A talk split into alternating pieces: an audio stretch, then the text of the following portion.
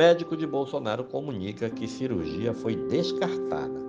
O médico Antônio Macedo decidiu que seguirá com o tratamento clínico de Jair Bolsonaro.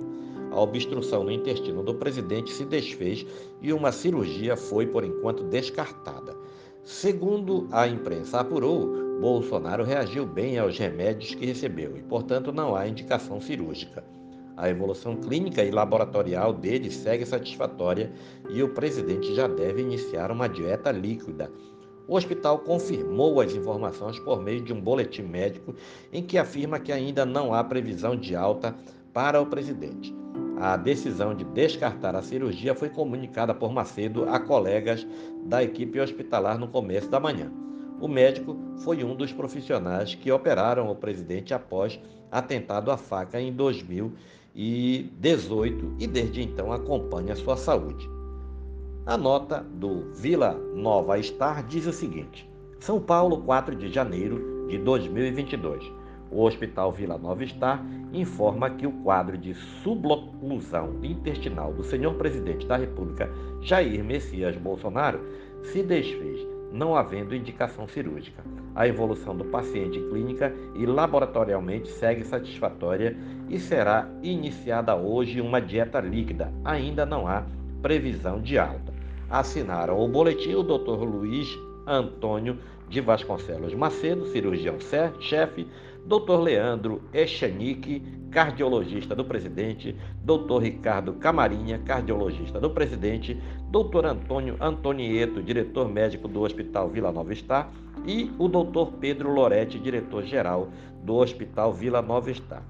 Bolsonaro foi internado na segunda-feira no Hospital Vila Nova Star, na zona sul de São Paulo, após um problema intestinal ele começou a receber antibióticos e alimentação por meio de sonda nasogástrica, hidratação e reposição de glicose e eletrolitos, especialmente sódio e potássio, para que seu intestino voltasse a funcionar.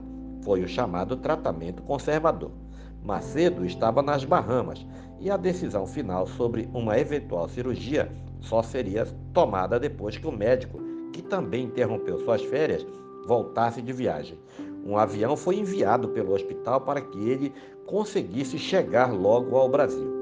Bolsonaro afirmou ter sentido dores abdominais em Santa Catarina após o almoço de domingo, o que o levou à antecipação do final da folga que desfrutava com a família. A expectativa era que ele continuasse no litoral catarinense até pelo menos o começo da semana. Assim que foi internado, o presidente publicou uma foto na cama do hospital e seus familiares e aliados passaram a resgatar a memória da facada que ele levou em 2018 em plena campanha presidencial e que é a origem de todos os problemas no aparelho digestivo que vem enfrentando desde então. Abre aspas. É a segunda internação com os mesmos sintomas como consequência da facada e quatro grandes cirurgias. Fecha aspas, afirmou Bolsonaro em suas redes sociais, lembrando de sua última internação e do histórico de tratamentos depois do ataque que sofreu.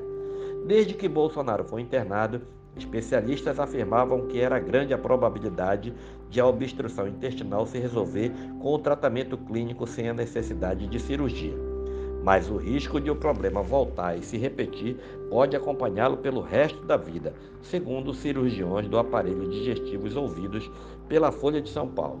As obstruções são causadas por aderências, parte do intestino que ficam coladas, decorrente do histórico de intervenções cirúrgicas após a facada que Bolsonaro sofreu em setembro de 2018, quando houve derramamento de sangue e de fezes no peritônio camada que reveste o abdômen. As crises, em geral, são aleatórias e independem do estilo de vida, como alimentação ou prática de atividades físicas, segundo os especialistas. Quando as alças intestinais dobram, começam a acumular fezes no intestino e líquido no estômago, causando distensão abdominal e aumento da população de bactérias que habitam o intestino.